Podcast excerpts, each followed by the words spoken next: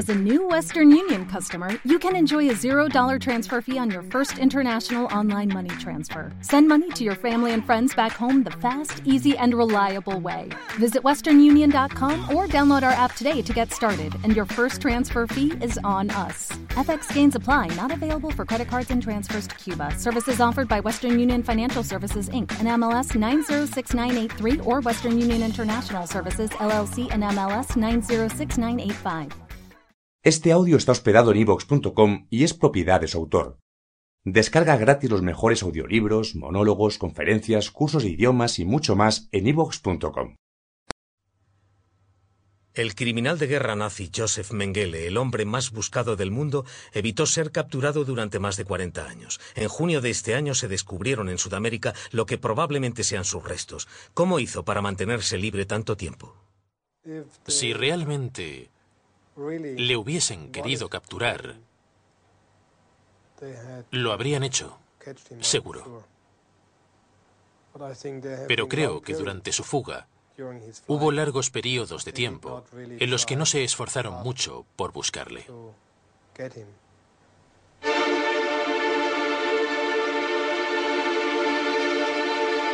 Mengele, el ángel de la muerte.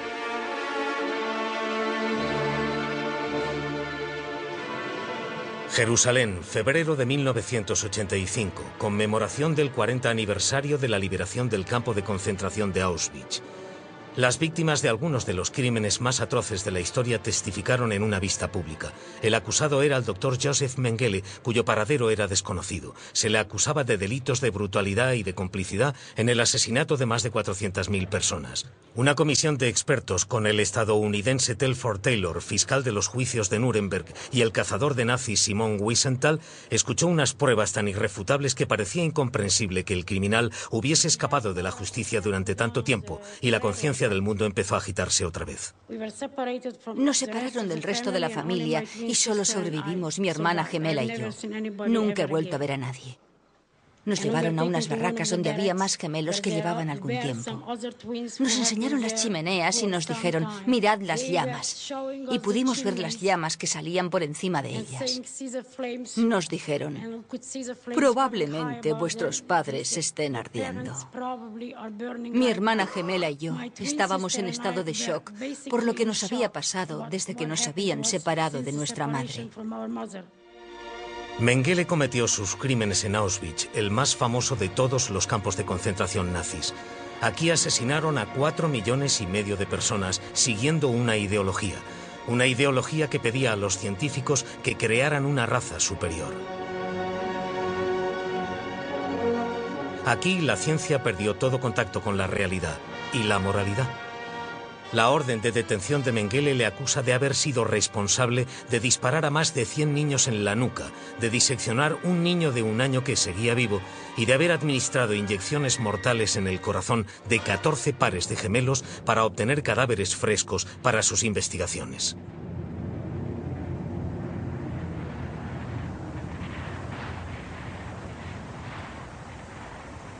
Le llamaban el ángel de la muerte. Joseph Mengele nació el 16 de marzo de 1911 en el pequeño pueblo bávaro de Gonsburg.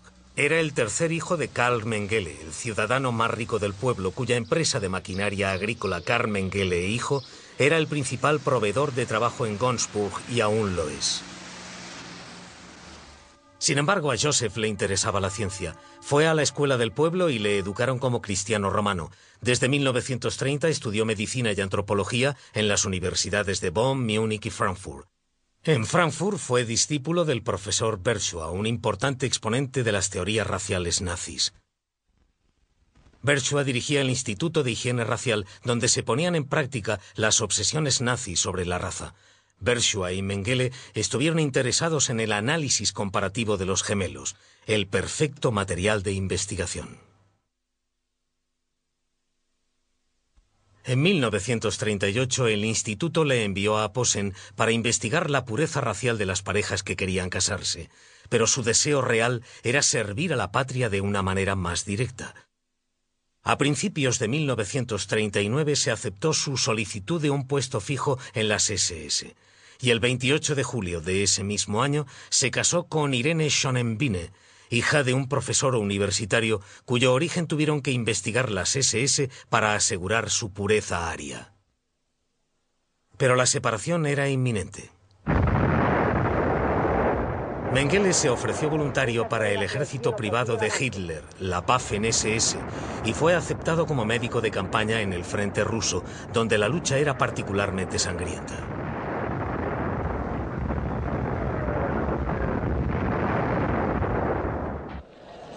La guerra erosionó rápidamente las restricciones morales que les quedaban el campo de concentración de Dachau, construido para alojar a opositores políticos y judíos, se convirtió en el emplazamiento de los primeros experimentos humanos. Había un gran suministro de material humano de investigación.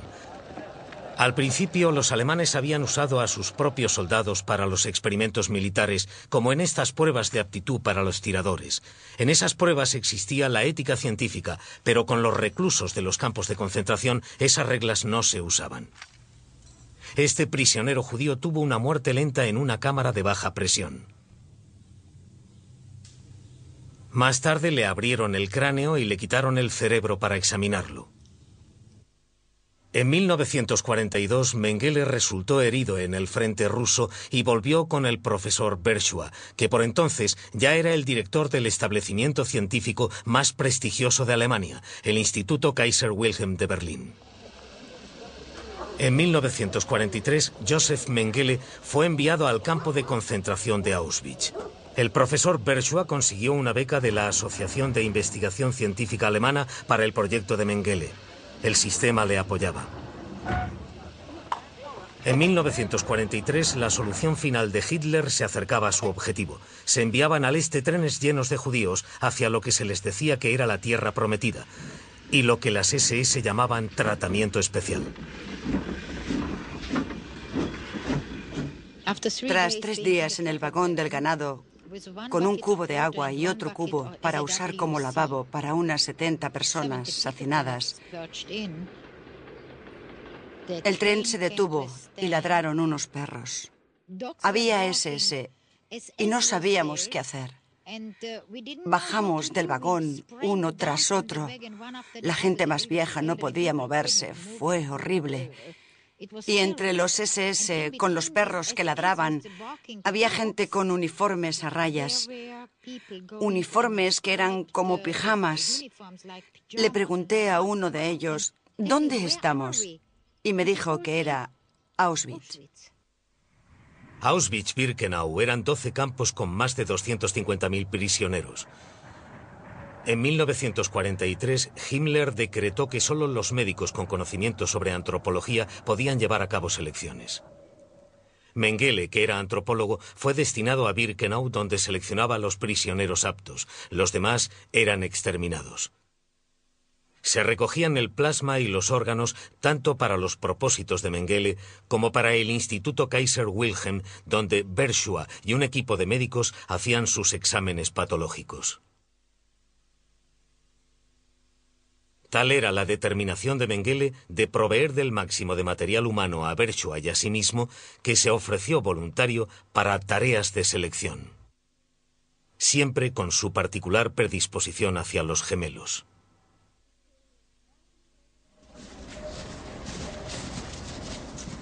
Llegaba todas las mañanas después de que pasaran lista. Al principio me parecía que era una persona aterradora. No porque su cara fuese aterradora. De hecho, tenía una cara bastante agradable. Pero el ambiente de la barraca antes de que llegara y todos los preparativos de los supervisores creaban esa atmósfera de horror y terror que decía, Mengele va a venir. Ya venía Mengele. Todo el mundo debía ponerse de pie y quedarse quieto. Una vez entró y se dio cuenta de que en una de las literas había un gemelo muerto.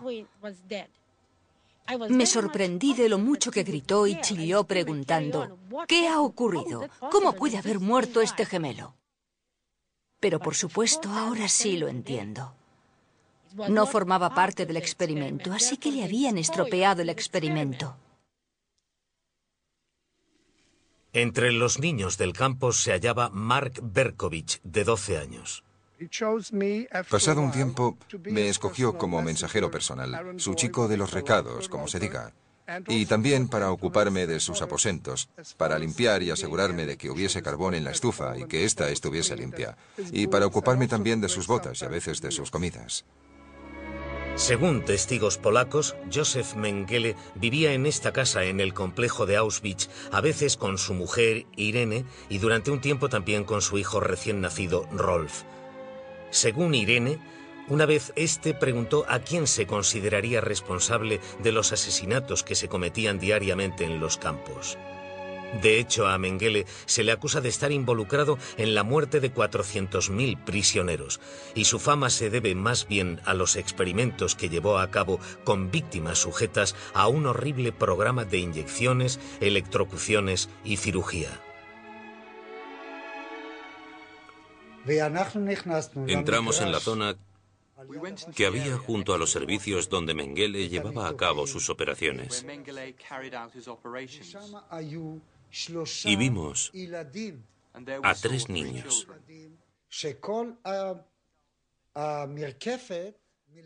Les habían quitado la parte de arriba del cráneo y los habían vaciado.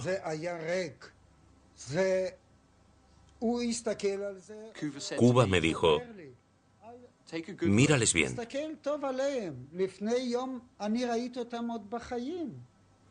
Ayer estaban vivos.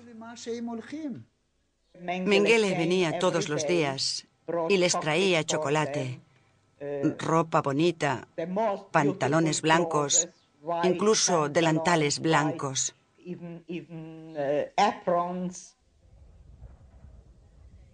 Y un día llegó un hombre de las SS y se llevaron a los niños. Eran mis preferidos, Tito y Nino. Uno de ellos era jorobado.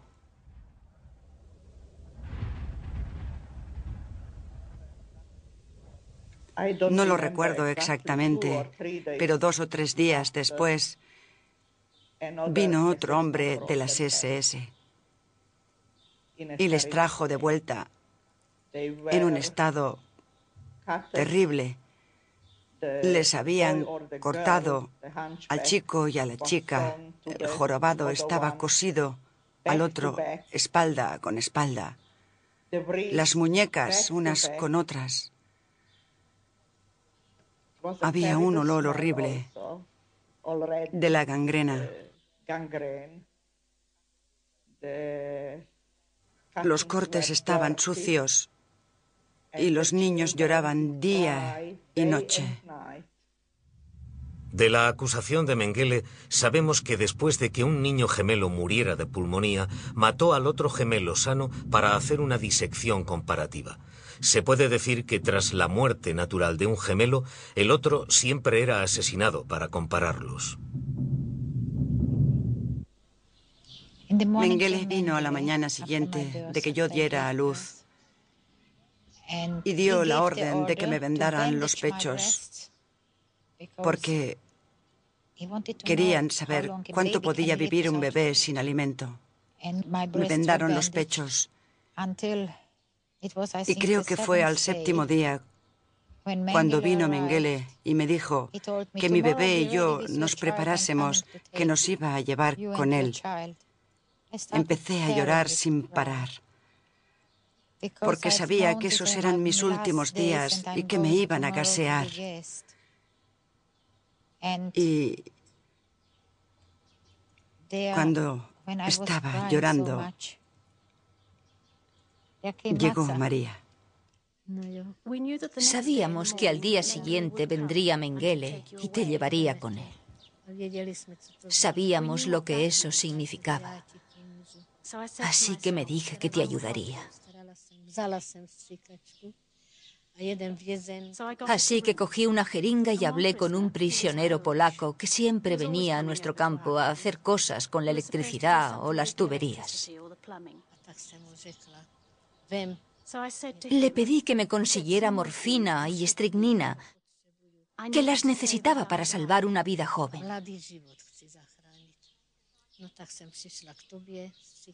Fui a verte con la jeringa.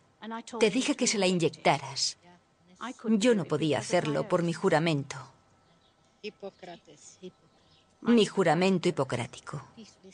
Así que se la inyectamos. Y todo terminó.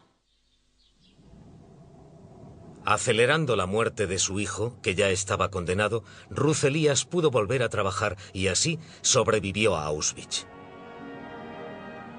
En diciembre de 1944, las tropas ucranianas se acercaban al campo. Mengele ordenó que se destruyeran las pruebas físicas de asesinato, las cámaras de gas y el crematorio.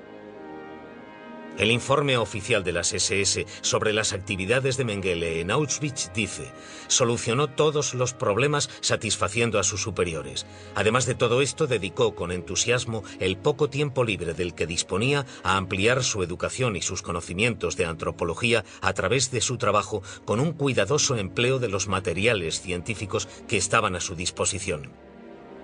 Es perfecto para trabajar en cualquier otro sitio y también para un ascenso. Nunca ha sido sancionado. La última vez que vi al doctor Joseph Mengele tenía la cara roja, los ojos cansados, y me pareció que estaba triste. Podría haber llorado. Me puso la mano en la cabeza y me dijo, adiós. Y mientras se daba la vuelta dijo, eres un buen chico.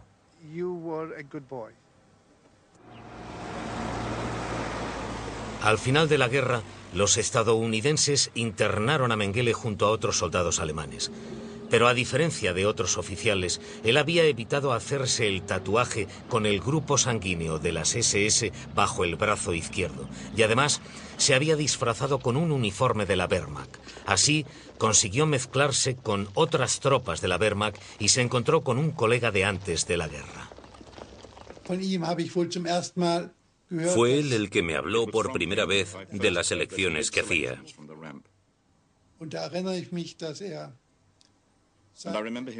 Y recuerdo que dijo que los viejos no tenían ninguna posibilidad de sobrevivir en el campo y que les enviaba automáticamente a la cámara de gas. Internaron a Mengele y al doctor Kaller en lo que era Checoslovaquia. De allí les enviaron a otro campo, cerca de Hof, en el norte de Bavaria, donde fueron liberados por los estadounidenses. En el segundo campo, donde nos liberaron, le liberaron con el nombre de Mengele. Fui testigo de ello. No sabía si estaba en las listas, pero le soltaron con el nombre de Mengele. Fue el primero de muchos graves errores aliados. El nombre de Mengele se hallaba en varias órdenes de arresto de las fuerzas de ocupación. Desde abril de 1945 los detalles sobre sus crímenes de guerra se relataban en los informes sobre Auschwitz y ese mismo año la Policía Militar estadounidense visitó el hogar de los Mengele. La familia negó cualquier conocimiento sobre su paradero, aunque sabían que estaba escondido en una granja en Rosenheim, al sudeste de Múnich. Para entonces había adoptado el nombre de Fritz. Poco después se arriesgó teniendo encuentros ocasionales con su mujer. Después se encontraría con ella y su hijo en los Alpes bávaros. Mengele quería continuar con su carrera científica, pero tendría que irse de Europa. Irene pidió el divorcio y se quedó con Rolf. Pero para escapar de Europa, Mengele necesitaba dinero. La familia de Joseph Mengele estuvo encantada de pagar, porque quería deshacerse de él para que no pusiera en peligro el negocio.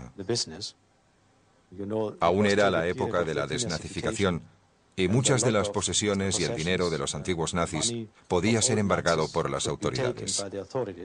Así que la familia se alegró de que ese criminal de guerra buscado, Joseph Mengele, dejara finalmente Alemania y se fuera a un país lo más lejos posible. A finales de 1948, Mengele viajó hacia el sur, cruzando los Alpes y llegó al Tirol italiano. De las oficinas de la Cruz Roja en Génova, gracias a los esfuerzos de un oficial sobornado, consiguió un pasaporte Nansen especial bajo el nombre de Helmut Gregor. Estos documentos se habían ideado para ayudar a repatriar a las víctimas de los nazis. Aunque la policía alemana sabía muy bien que Mengele había usado documentos falsos de la Cruz Roja para escapar de Europa, nadie pidió ver su archivo de Génova hasta 1985. El 18 de agosto de 1949, Mengele, de 38 años, se embarcó en el mercante francés North King con destino a Sudamérica. Joseph Mengele fue uno de los muchos nazis cuya travesía fue facilitada por los controles poco estrictos de la Cruz Roja y complementada, según el Departamento de Estado de Estados Unidos, por la vista gorda que hizo el Vaticano en su imparable deseo de infiltrar anticomunistas en Sudamérica. El 17 de septiembre de 1949, el North King amarró en el puerto de Buenos Aires, en Argentina. Su familia había financiado la huida de Mengele de Europa a condición de que renunciara a su tercio del negocio familiar. Mengele había elegido Argentina porque el entonces presidente Juan Perón había establecido lazos de admiración con la Alemania de Hitler durante la guerra. Argentina era un país donde los nazis no solo eran bienvenidos, sino también respetados. Mengele había traído consigo fondos familiares que le permitieron vivir en el opulento barrio de Florida. También había traído desde Alemania muestras de la sangre de sus víctimas de Auschwitz, ya que planeaba continuar con su investigación. Compró la mitad de un pequeño negocio farmacéutico, Fadrofarm, que pertenecía a un amigo de la guerra, el doctor Alfredo Timmerman. Mengele estaba a cargo de la investigación y la publicidad. Yo le, llamé doctor Gregor porque así era como me lo habían presentado y él me corrigió y me dijo que era el doctor Mengele, no el doctor Gregor. A mí me sorprendió mucho, pero él me explicó que había adoptado el nombre de Dr. Gregor al salir de Alemania tras la guerra por problemas políticos.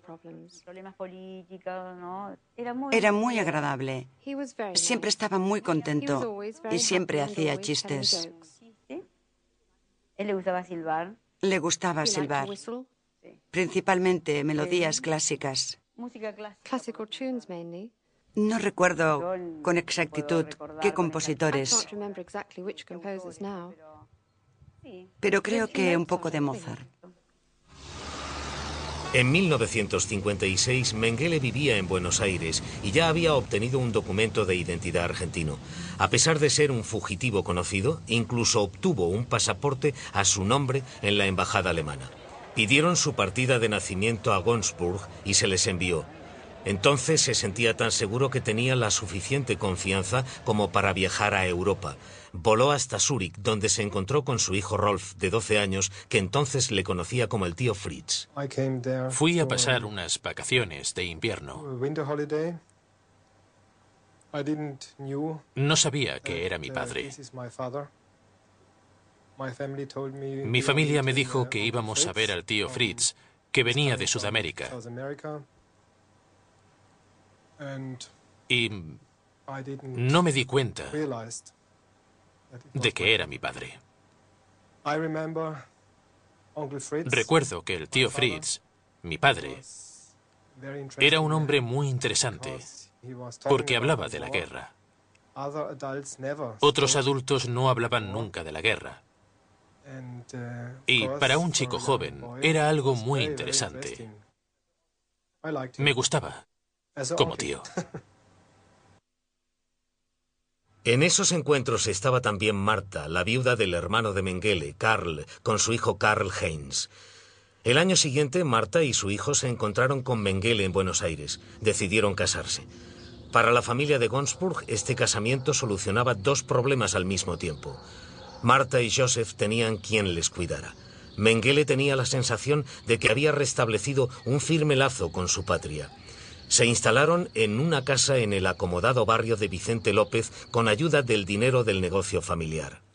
A pesar de que la familia Mengele de Gonsburg negaba constantemente estar financiando a Joseph, las escrituras de su casa estaban a nombre de Karl Mengele hijo, y la persona que acudió a Argentina en nombre de la empresa era un viejo amigo de la escuela de Mengele, entonces abogado de la empresa, Hans Selmayer.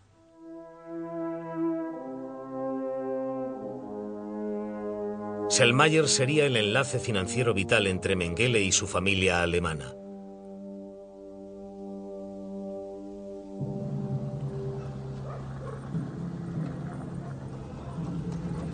Mengele no era el único nazi que gozaba de libertad en Buenos Aires.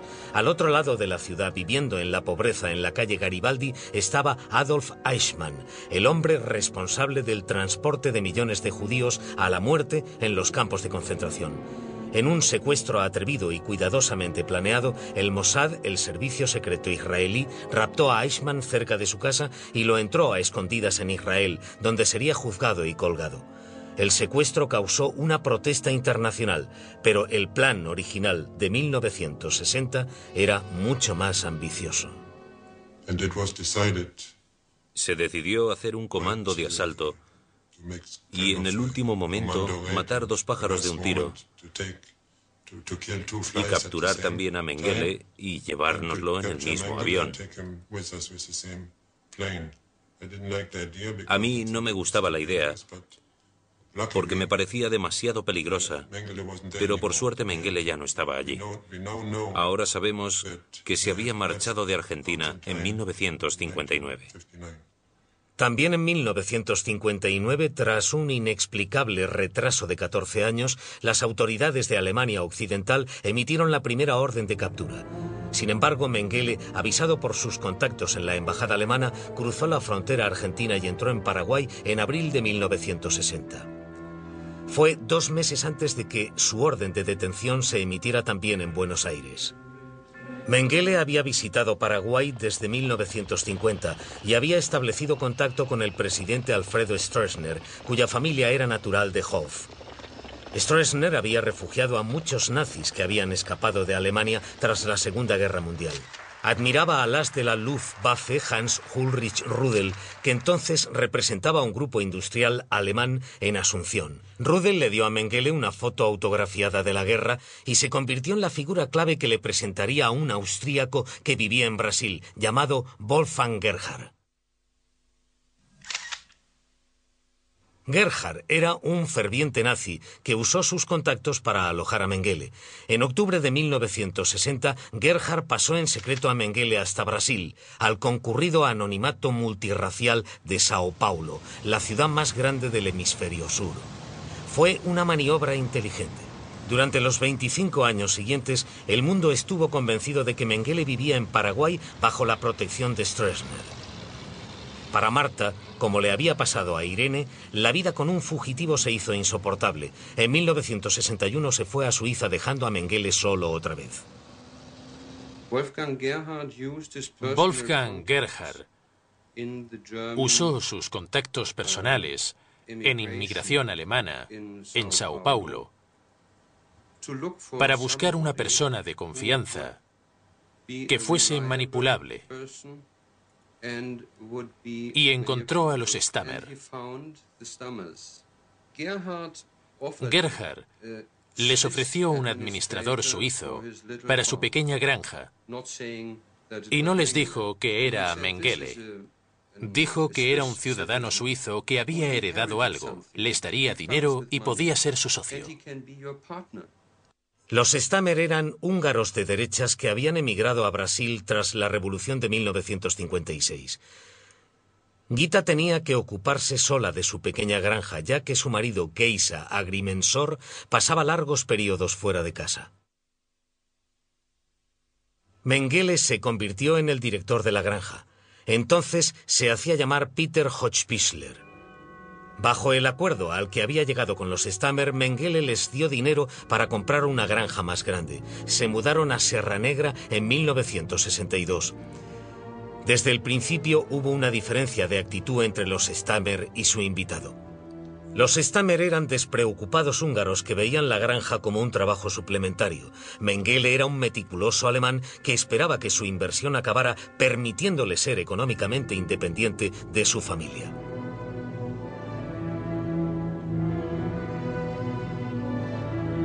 Pero el hombre que había impresionado a sus superiores en Auschwitz, controlando cualquier situación, no podía controlar esta. Aunque Serra Negra era un lugar remoto, Mengele estaba constantemente preocupado de que le descubrieran. Hacía su trabajo y cumplía con sus obligaciones, pero guardaba silencio. Empezó a dar largos paseos. Paseaba durante horas y horas. Otros días estaba más hablador, más contento y se llevaba bien con todo el mundo. Pero de repente empezaba a discutir y a quejarse otra vez. La ejecución de Eichmann en Israel en 1962 puso nervioso a Mengele incluso más que el arresto. Ambos habían acaparado la atención mundial sobre los criminales de guerra que aún eran libres. Mengele estaba tan preocupado por su seguridad que construyó una torre de vigilancia en Serra Negra.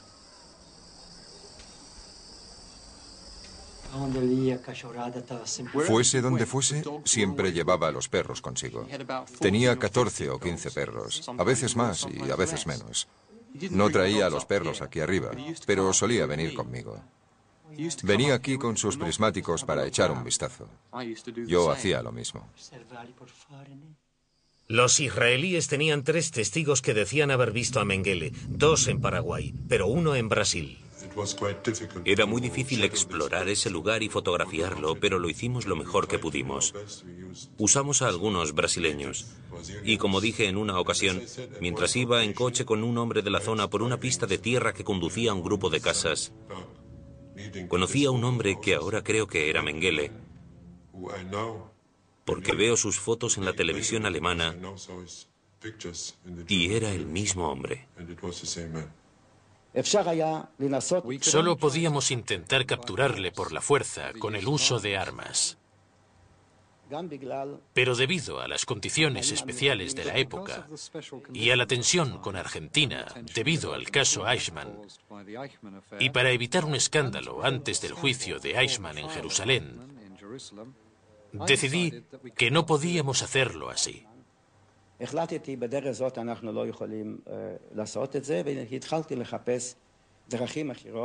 Empecé a buscar otras maneras de capturarle, maneras más sofisticadas de penetrar en el círculo de Mengele y de atacarle desde dentro.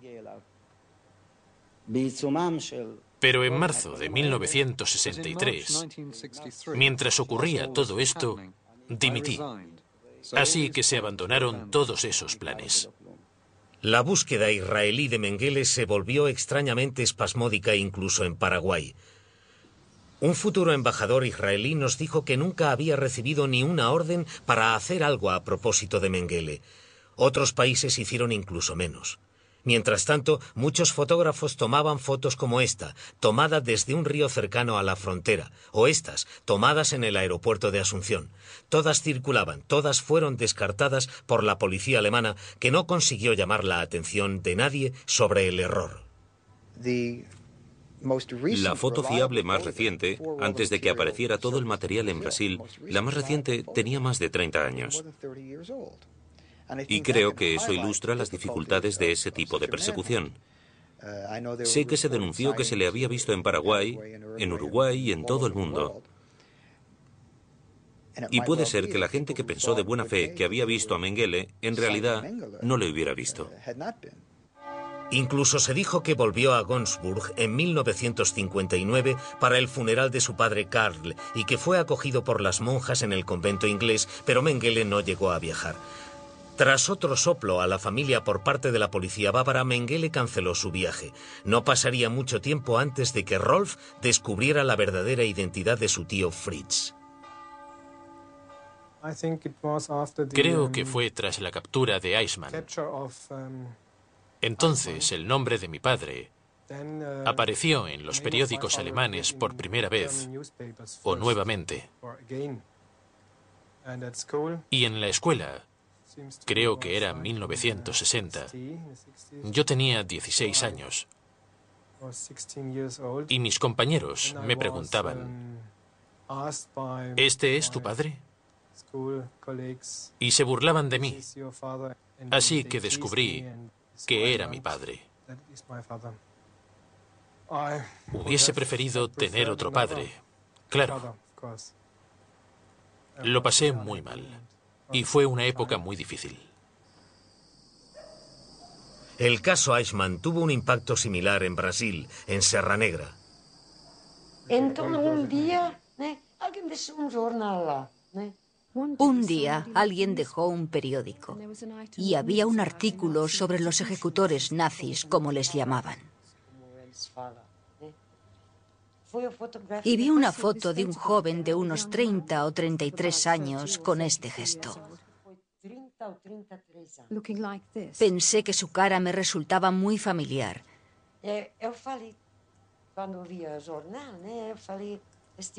Con esa sonrisa y el hueco entre los dientes. Le mostré la foto y le dije, mire esta fotografía, se parece mucho a usted. Es muy misterioso y vive aquí con nosotros. Así que, por favor, sea sincero y díganos si es usted o no.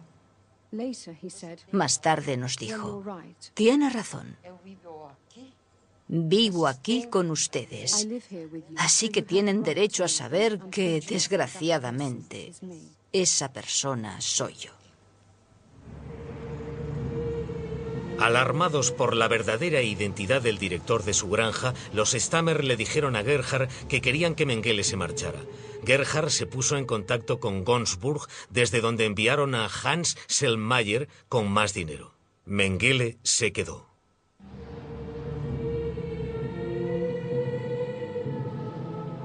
La familia, que había dicho tantas veces que no tenía contacto con Mengele ni conocía su paradero, volvía a jugar un importante papel en la evasión de la justicia por parte de Mengele. En 1969 los Stammer y su socio volvieron a mudarse.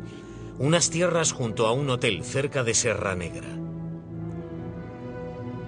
En Calleiras, a solo 40 kilómetros de Sao Paulo, Mengele pudo trabajar gracias a su habilidad como carpintero, ayudando a reconstruir la casa.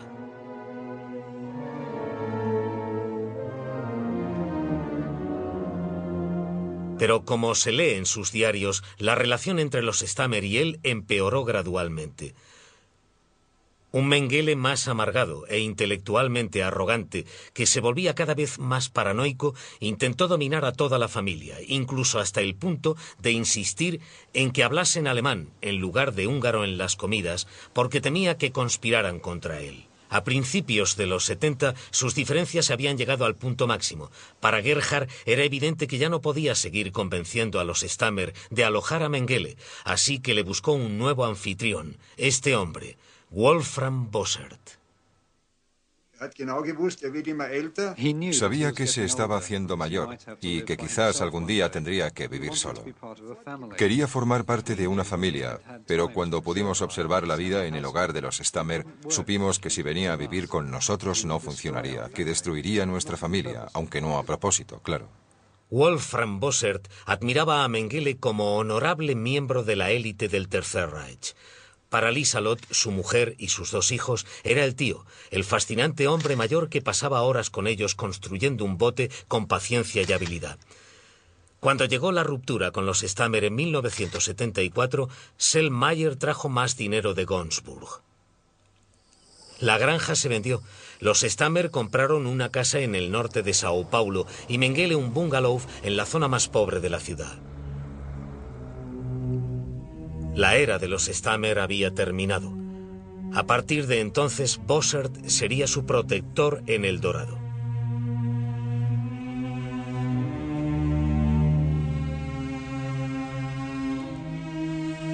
Aunque los rumores sobre el paradero de Mengele hablaban de fincas fortificadas en Paraguay, vivió los siguientes cinco años solo en El Dorado con Porsche, su chucho negro, y recibiendo visitas diarias de Elsa, su doncella.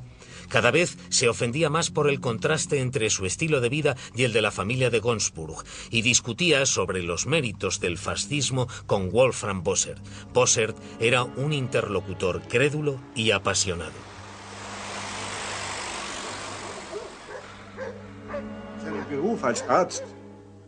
En su profesión de médico tenía un criterio increíblemente ético. La casa en la que vivía estaba situada en una curva donde la carretera caía de repente y había frecuentes accidentes de tráfico.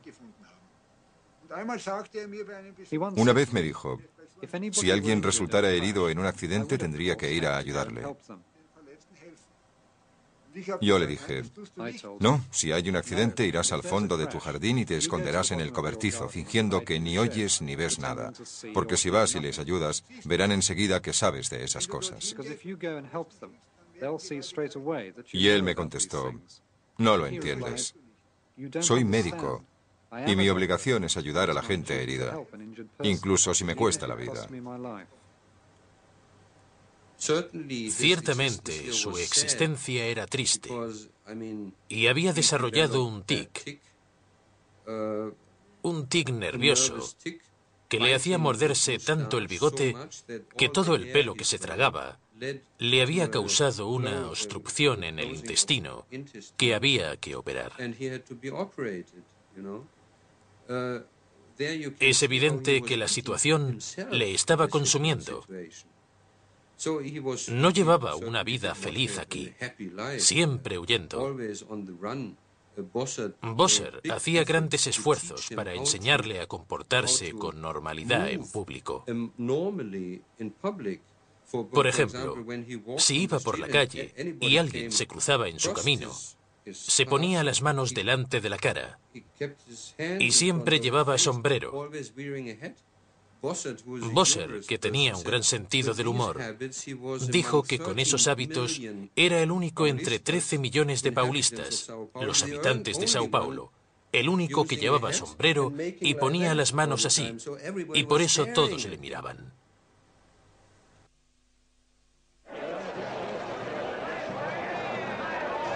La sensación de aislamiento de Mengele se volvió casi suicida, sin tranquilizarle el hecho de que cuando su íntimo amigo Wolfgang Gerhard se había marchado a Austria, había conseguido adaptar su documento de identidad cambiando la foto.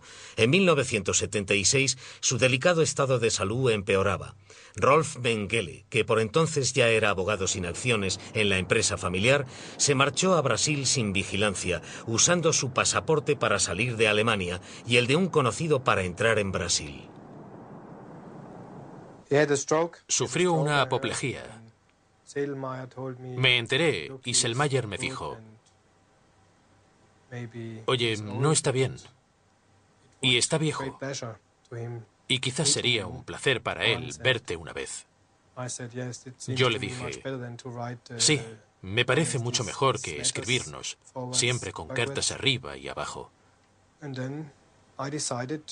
Y entonces decidí ir a verle. Y también hablar con él de algunos asuntos.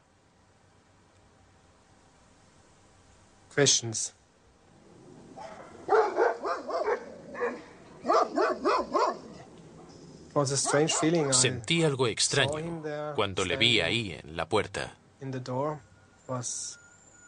Era al atardecer. Me sorprendió que mi padre me pareciera tan viejo y pequeño. Y de algún modo un poco roto.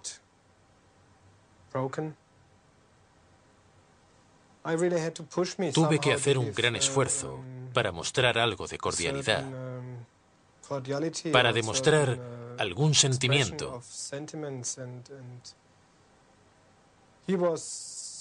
A él, um, la situación le conmovía mucho.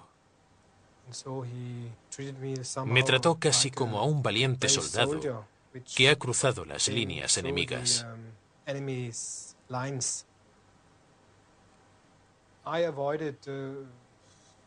Durante los primeros días de nuestro encuentro, evité hablar de los puntos problemáticos, como Auschwitz.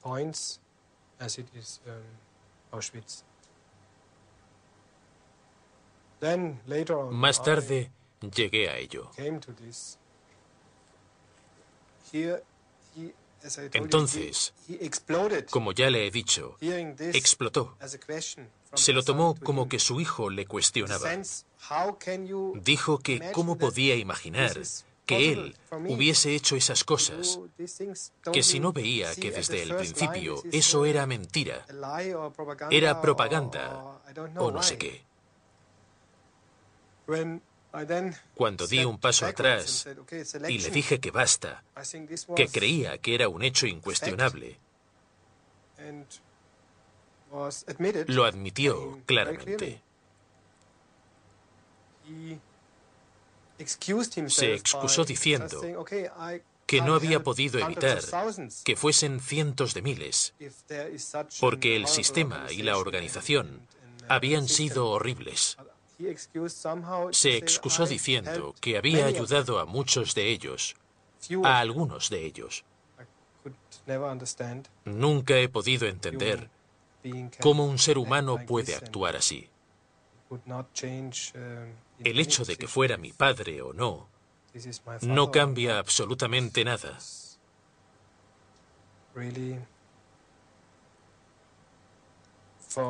Para mí va contra toda ética, moral, comprensión y naturaleza humana.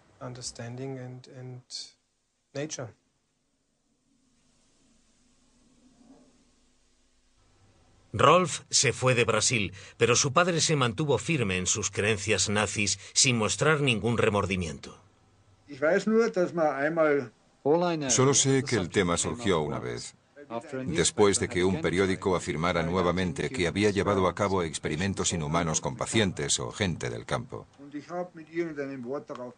Cuando lo mencioné, estalló y gritó, yo no hice ningún experimento. Son todo mentiras. La gente se ofrecía voluntaria porque les dábamos más comidas y me dejaban sacarles muestras de sangre. Nos aseguró una y otra vez que merecía que los judíos le hicieran un monumento, porque como médico del campo había salvado muchas vidas judías.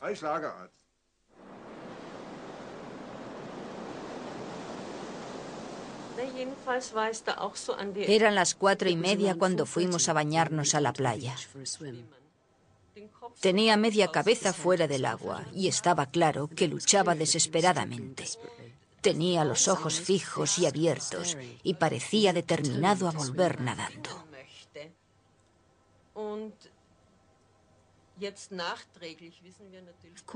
Ahora sabemos que había sufrido una apoplejía y que intentaba volver nadando a pesar de ello.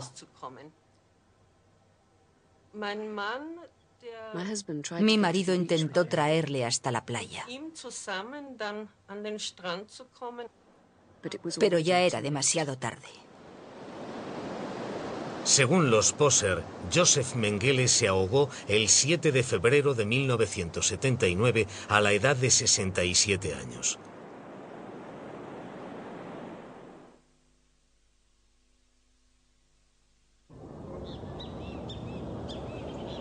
El cuerpo fue enterrado en Embú, en las afueras de Sao Paulo, bajo el nombre de Wolfgang Gerhard en el panteón familiar de los Gerhard. El cadáver yace ahora junto a cientos de brasileños y gente de otras razas a quien Mengele, el archirracista, había rechazado por ser racialmente impuros.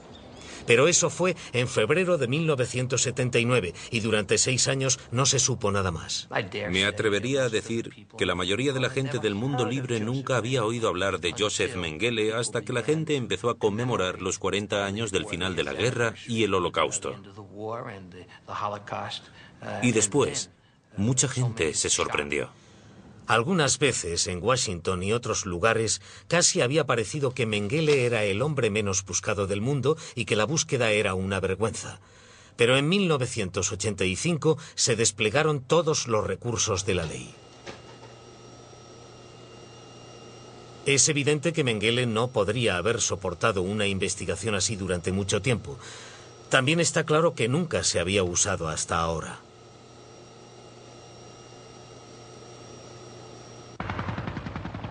El Pentágono, el FBI, el Departamento de Justicia y los Marshalls estadounidenses se pusieron en marcha. Una de las cosas que siempre hacemos en la investigación de fugitivos es estudiar los contactos del fugitivo.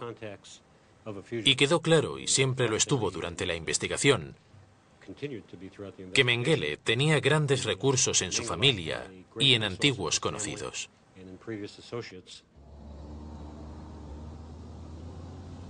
Hans Selmayer fue nuevamente sometido a vigilancia, una vigilancia que, de haber sido constante en el tiempo, habría revelado sus muchas visitas a Sudamérica. Pero quizás Selmayer y la familia sabían que estaba a salvo de ese bochorno. Selmayer era alguien a quien se había identificado años antes como el contacto potencial entre la familia, el negocio y Mengele en Sudamérica. Y era una persona conocida, no un don nadie. Wiesenthal había hablado de él en los 60. Así que era una persona a la que se tenía que vigilar. Y había que comprobar sus actividades y perseguirle. Bajo la presión del Departamento de Justicia de Estados Unidos, la policía alemana hizo una redada en casa de Selmayer. En la redada descubrieron cartas de Bosser, incluyendo aquella en la que informaba a la familia de la muerte Mengele, e informaron a la policía de Sao Paulo. En Gonsburg, la familia Mengele tenía la confianza de que el estatuto de limitación de cinco años les protegería de cualquier responsabilidad de obstrucción a la justicia.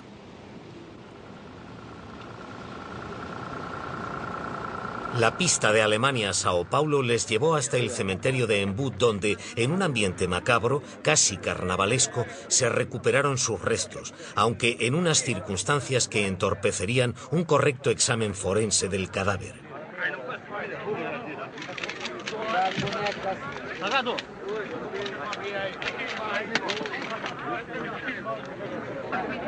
Dos semanas más tarde, 17 científicos se reunieron en Sao Paulo, incluyendo representantes de los Marshalls estadounidenses y del centro Simon Wiesenthal. Es nuestra opinión que los restos exhumados no son en absoluto los de Wolfgang Gerhard. Más aún, en nuestra opinión, este esqueleto es el de Joseph Mengele, con una certeza científica razonable. Ciñéndose a pruebas científicas como esta superposición del cráneo en fotografías, los científicos concluyeron que el hombre caucásico de complexión media de entre 64 y 74 años de edad, de metro 74 de estatura e incisivos centrales separados era Joseph Mengele dieron una identificación positiva clara. Los dubitativos se reparten en tres categorías. Los expertos con dudas específicas sobre falta de cicatrices en los huesos u otras pruebas que les impiden estar convencidos de que Mengele está muerto, aunque tampoco están convencidos de que aún esté vivo. Los supervivientes y los que buscan vengar Auschwitz, que comprensiblemente no quieren creer que Mengele haya escapado finalmente de la justicia y los que consideran la arqueología forense un arte en lugar de una ciencia y que por lo tanto sostienen que pase lo que pase, siempre hablaremos de un 90, un 95 o un 98% de posibilidades de que sea el cráneo de Joseph Mengele. Nunca se puede asegurar en un 100%, porque eso significaría haber sacado una foto de Mengele en el ataúd o haberle tomado las huellas dactilares. Todo lo que tenemos son pruebas irrefutables. No hay ni una palabra, ni un documento, nada que demuestre que aún esté vivo.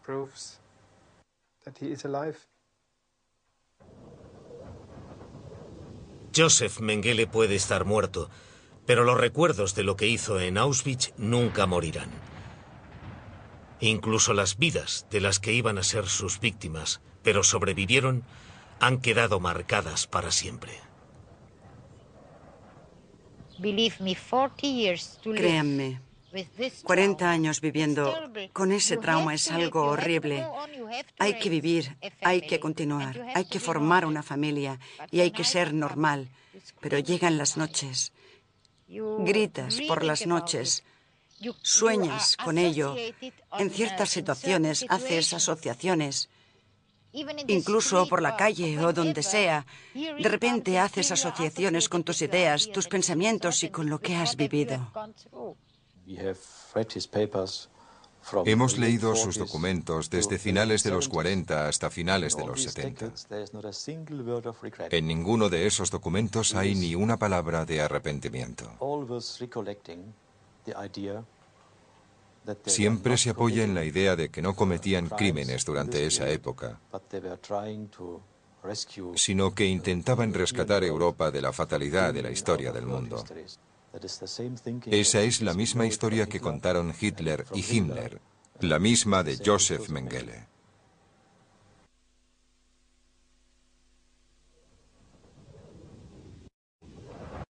Joseph Mengele escapó de Auschwitz en enero de 1945. Su búsqueda empezó realmente en febrero de 1985. El espacio de tiempo entre esas dos fechas es una desgracia.